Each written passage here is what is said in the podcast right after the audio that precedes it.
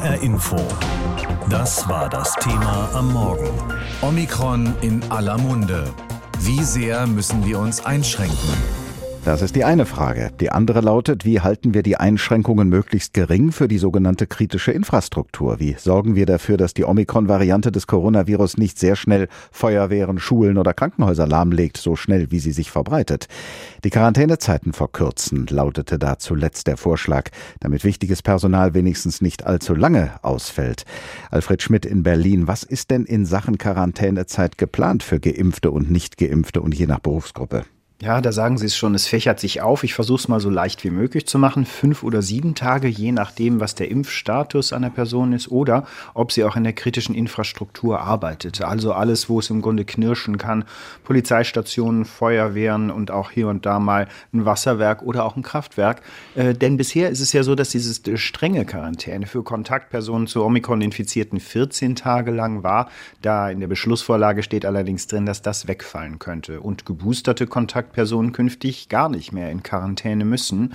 Die Isolation und die Quarantäne, die enden ansonsten nach zehn Tagen und in der kritischen könnten sich die Kontaktpersonen dann nach sieben Tagen durch PCR oder Schnelltest freitesten. Außerdem gibt es noch Regeln für Schülerinnen und Schüler und Kinder, die in Angeboten von Kitas drinne sind. Da könnte die Quarantäne schon nach fünf Tagen enden durch PCR oder Schnelltest. Also man hat sich bemüht, wirklich so differenziert wie möglich dieses Ding anzupacken. Bundesgesundheitsminister Lauterbach hat ja schon so zu Beginn der Woche angekündigt, es werde auf jeden Fall neue Beschlüsse geben. In welchen Bereichen müssen wir uns denn wohl auf weitere Einschränkungen einstellen? Ja, wahrscheinlich wird es 2G Plus in der Gastronomie geben, wenn es dazu kommt, was in der Beschlussvorlage drinsteht. Denn diese 15 Punkte, die sind größtenteils bekannt. Also das kennen wir ja alles aus früheren Corona-Wellen schon. Kontaktbeschränkungen, dann diese Regel, dass sich zehn Leute, wenn sie genesen geimpft sind, maximal privat treffen sollen. Also das ist das, was jetzt drinsteht, das soll wohl auch bestehen bleiben und die übrigen Dinge auch.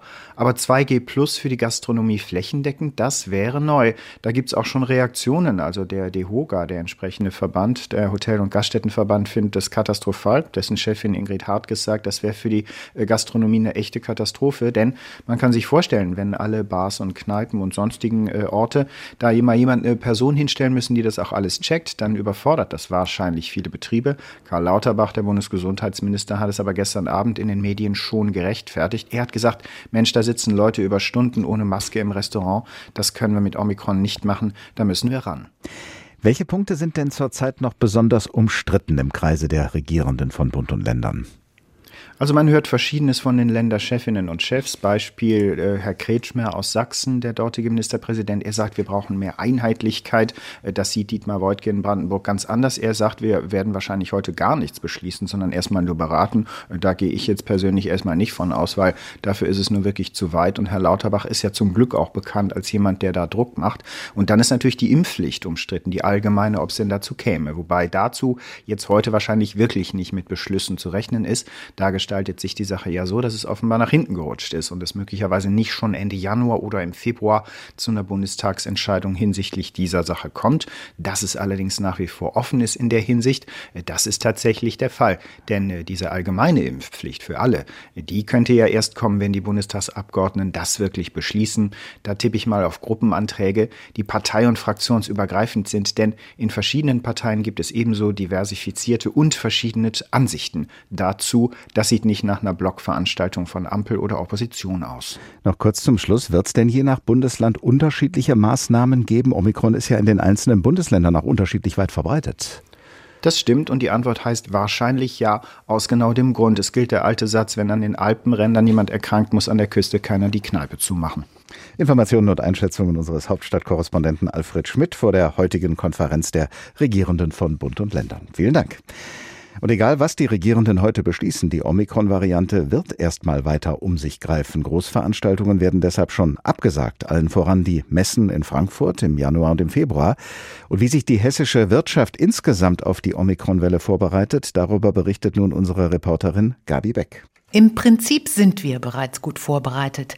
Das ist unisono die Antwort der Unternehmen, wenn man sie fragt, wie sie mit der heraufziehenden vierten Welle umgehen.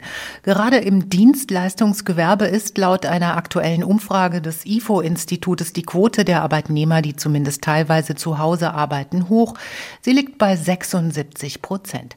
Das bestätigt auch die Deutsche Bank in Frankfurt. Sprecherin Christine Peters. Insofern beobachten wir die Omikron-Situation momentan sehr genau, müssen aber aktuell hier nichts verändern.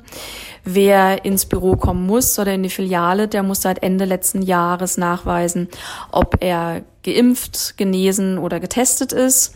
Wer nicht geimpft und nicht genesen ist, der muss sich täglich äh, testen. Alle anderen können sich täglich testen. Wir haben ausreichend Selbsttest für alle Mitarbeiter, die ins Büro oder in die Filiale müssen. Ganz ähnlich argumentiert das Maschinenbauunternehmen Schunk aus Heuchelheim.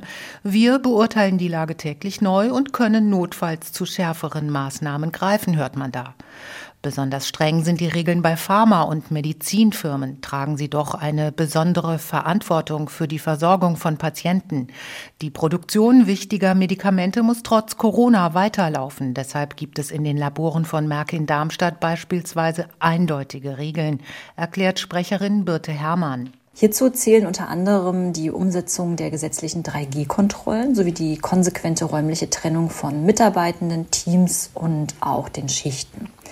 Unser Krisenstab beobachtet kontinuierlich die Entwicklung des Infektionsgeschehens und wird die derzeitigen Maßnahmen anpassen, sofern dies erforderlich sein sollte. Merck hat für einen einfacheren 3G-Nachweis seiner Mitarbeiter extra eine App entwickelt.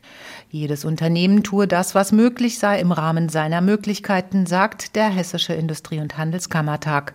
Allerdings warnt sein Sprecher Alexander Rackwitz auch davor, dass mit der steigenden Infektionsrate von Omikron die aktuelle 14-tägige Quarantäne zu lang sein könnte. Wenn Beschäftigte als Kontaktpersonen flächendeckend ausfallen, dann trifft das die Wirtschaft in ihrer ganzen Breite. Wir brauchen beispielsweise die Produktion von Spritzen und anderen medizinischen Produkten. Wir brauchen aber auch den Lebensmittelhandel und die Lebensmittelproduktion, die Energieversorgung, Transport und Logistik, die Industrie, Banken und viele, viele mehr. Sonst wäre das Funktionieren des Wirtschaftssystems in Gefahr und sonst stünden die Verbraucher sehr schnell vor leeren Regalen.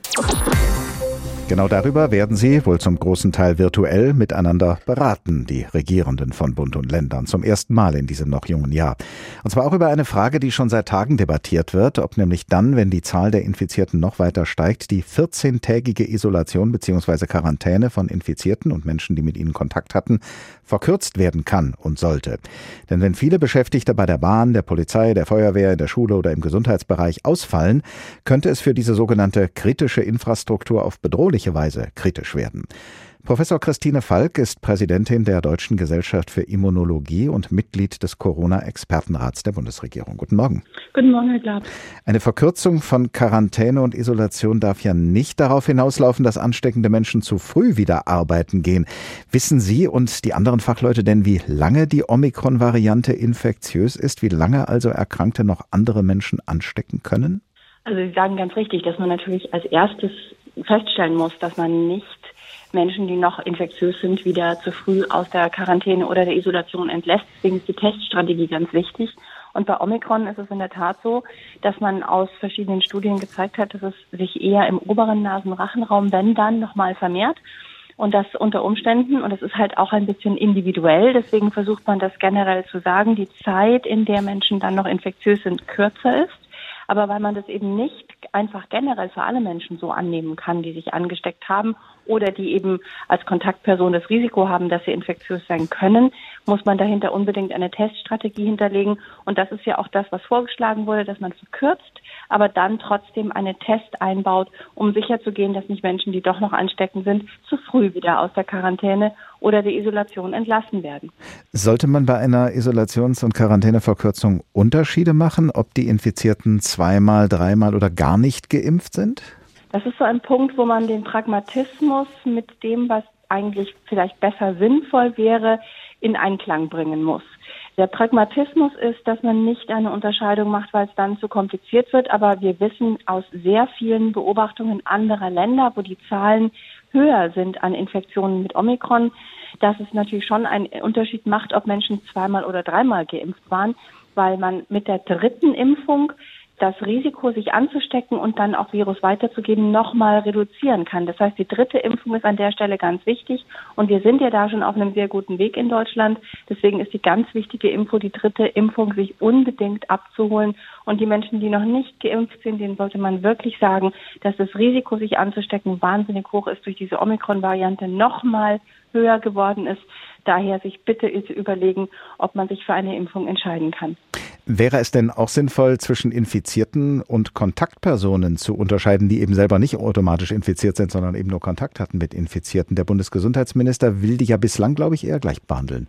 Ja, es ist natürlich schon so, dass man auf der einen Seite die Infizierten, die in Isolation müssen, dass man bei denen annimmt, dass man sagt, die Verkürzung auf diese zehn Tage und in der kritischen Infrastruktur, also wirklich in diesem Sektor, kann man versuchen, dann früher schon zu testen, ob jemand negativ ist und symptomfrei. Das ist ganz wichtig. Das kann man natürlich schon machen, dass man den Zeitraum gleichzieht. Auch da ist wieder der Pragmatismus, dass man es nicht zu so kompliziert macht. Denn sonst bräuchte man eine große Tabelle, wo man dann unter verschiedene Dinge unterscheidet. Und dann wird es sehr kompliziert, weil man muss ja auch überlegen, das muss ja auch kommuniziert werden an die Menschen. Und zwar so, dass es möglichst leicht verständlich ist.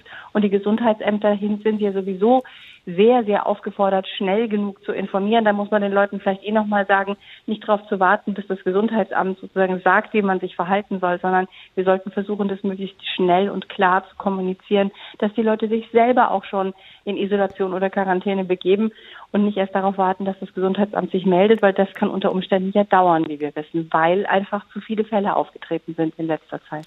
Kein Ende von Isolation und Quarantäne ohne Test, das haben Sie ja jetzt schon sehr deutlich gemacht. Äh, muss dieser Test dann aus Ihrer Sicht auch unbedingt ein PCR-Test sein?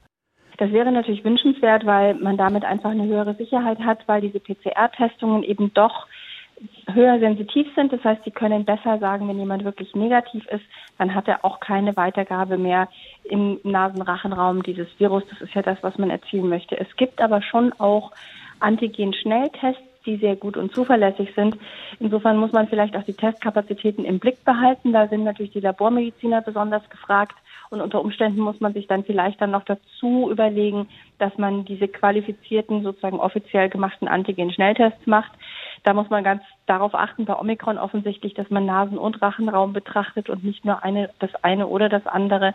Also insofern kann es sehr gut sein, dass die Regelung auch Antigen-Schnelltests mit einbezieht. Sie haben das ja gerade schon angedeutet, um all das umzusetzen, braucht es Kapazitäten, wahrscheinlich sogar immense Kapazitäten von Testungen und Laboren. Sehen Sie denn Deutschland in dieser Hinsicht gut gerüstet? Das sieht schon so aus. Ich bin da ein bisschen vorsichtig, weil auch das sehr viel von den Zahlen abhängen wird, die wir zu erwarten haben. Insofern hoffe ich, dass die Leute begriffen haben, dass Kontakteinschränkungen, die man sich selber gut überlegt, wann und wo man sich mit wem trifft, ganz wichtig sind, damit uns die Zahlen nicht so in die Höhe schießen wie in den anderen Ländern.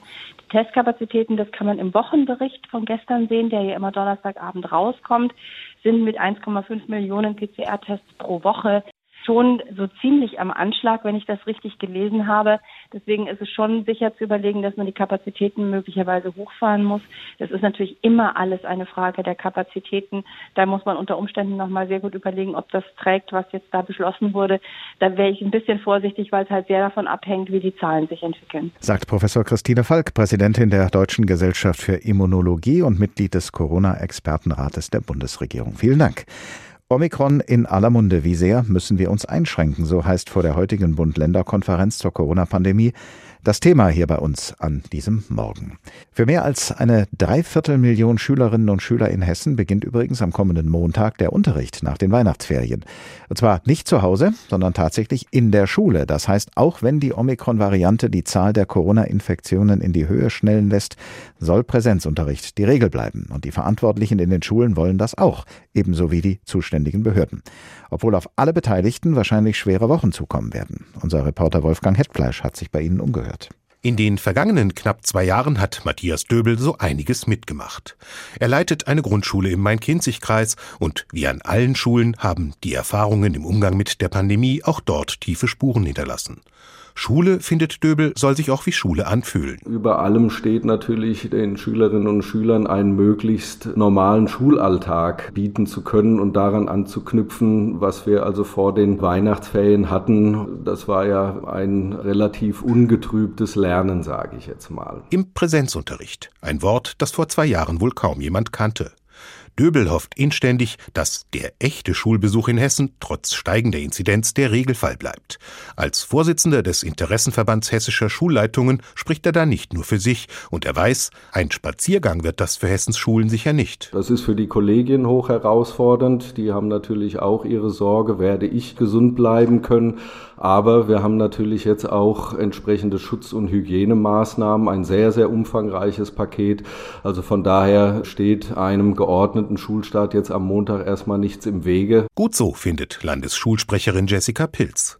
Ihr geht es dabei auch um Chancengleichheit. Im Distanzunterricht, sagt die 19-jährige Hanauerin, würden vor allem die abgehängt, die es mangels finanzieller und dadurch auch technischer Ressourcen ohnehin schwer hätten. Das Wissen kann eben nicht einfach so leicht und für alle verständlich vermittelt werden wie im Präsenzunterricht. Die angehende Abiturientin hat auch die psychischen Folgen der Ausnahmesituation im Blick. Das ist natürlich auch etwas, das wir selbst in unserem Umfeld immer wieder mitbekommen haben.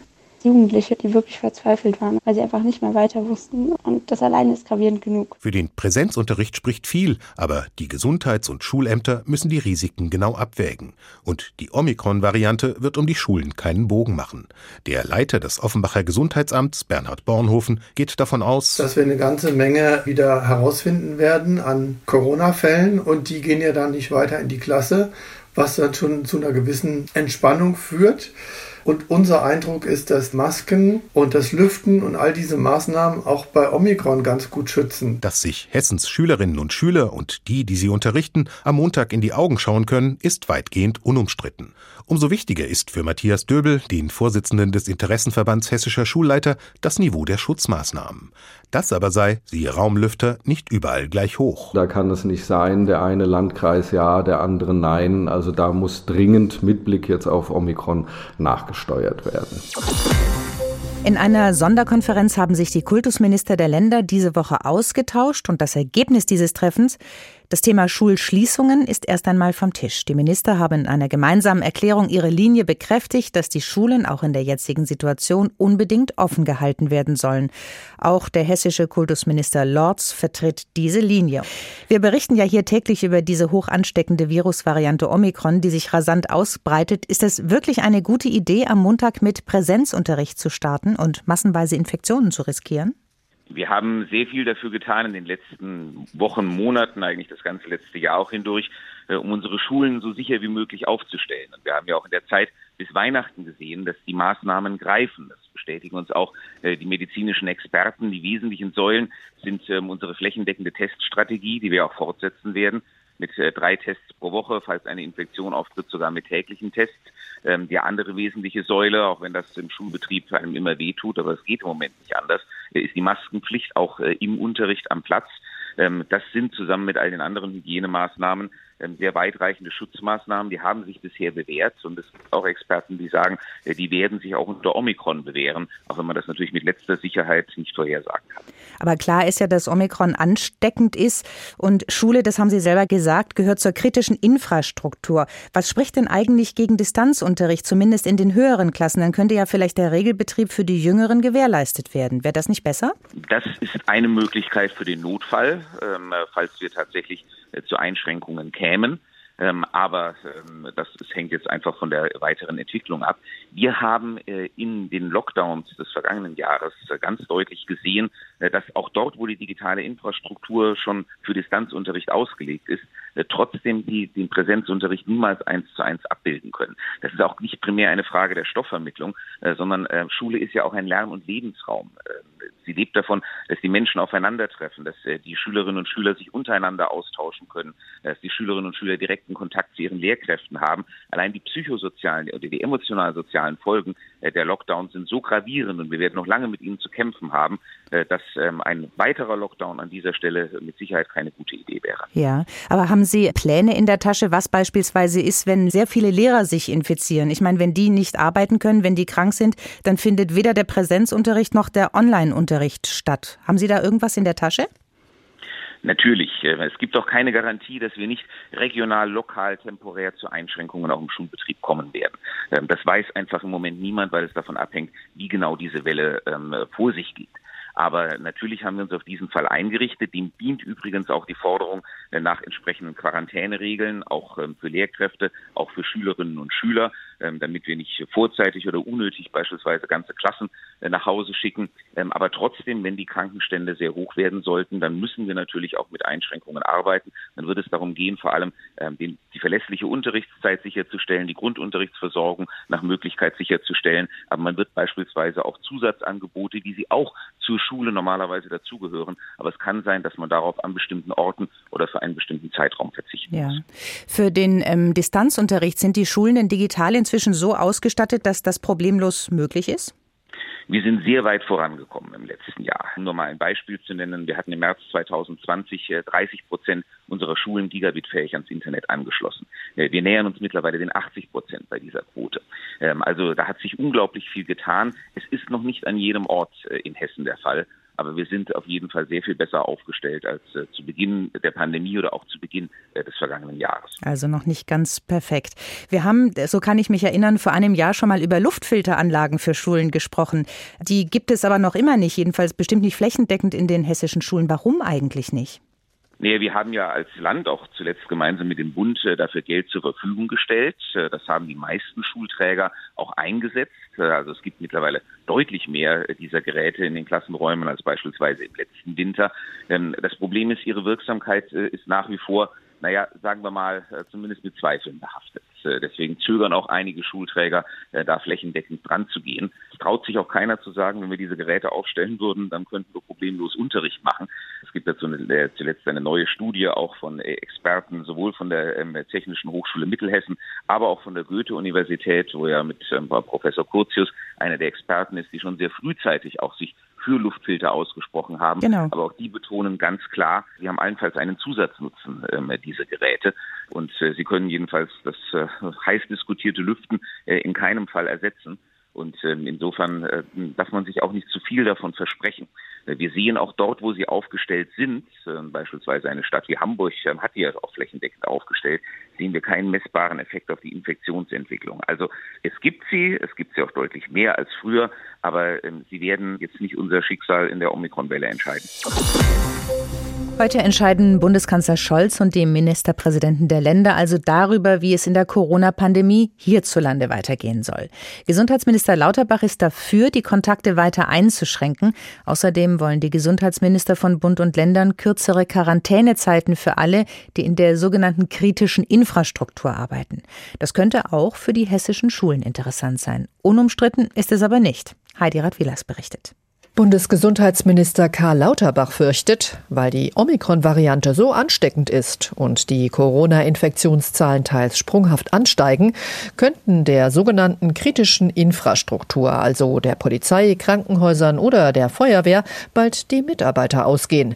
Deshalb sagt er, bei den hohen Fallzahlen, die die Modelle zeigen und davon ist auszugehen, brauchen wir andere Quarantänedauern und auch Isolationsdauern. Derzeit ist es so, wer sich mit der Omikron-Variante des Coronavirus infiziert hat oder wer Kontakt zu Infizierten hatte, der soll für zehn Tage in Quarantäne bzw. Isolation.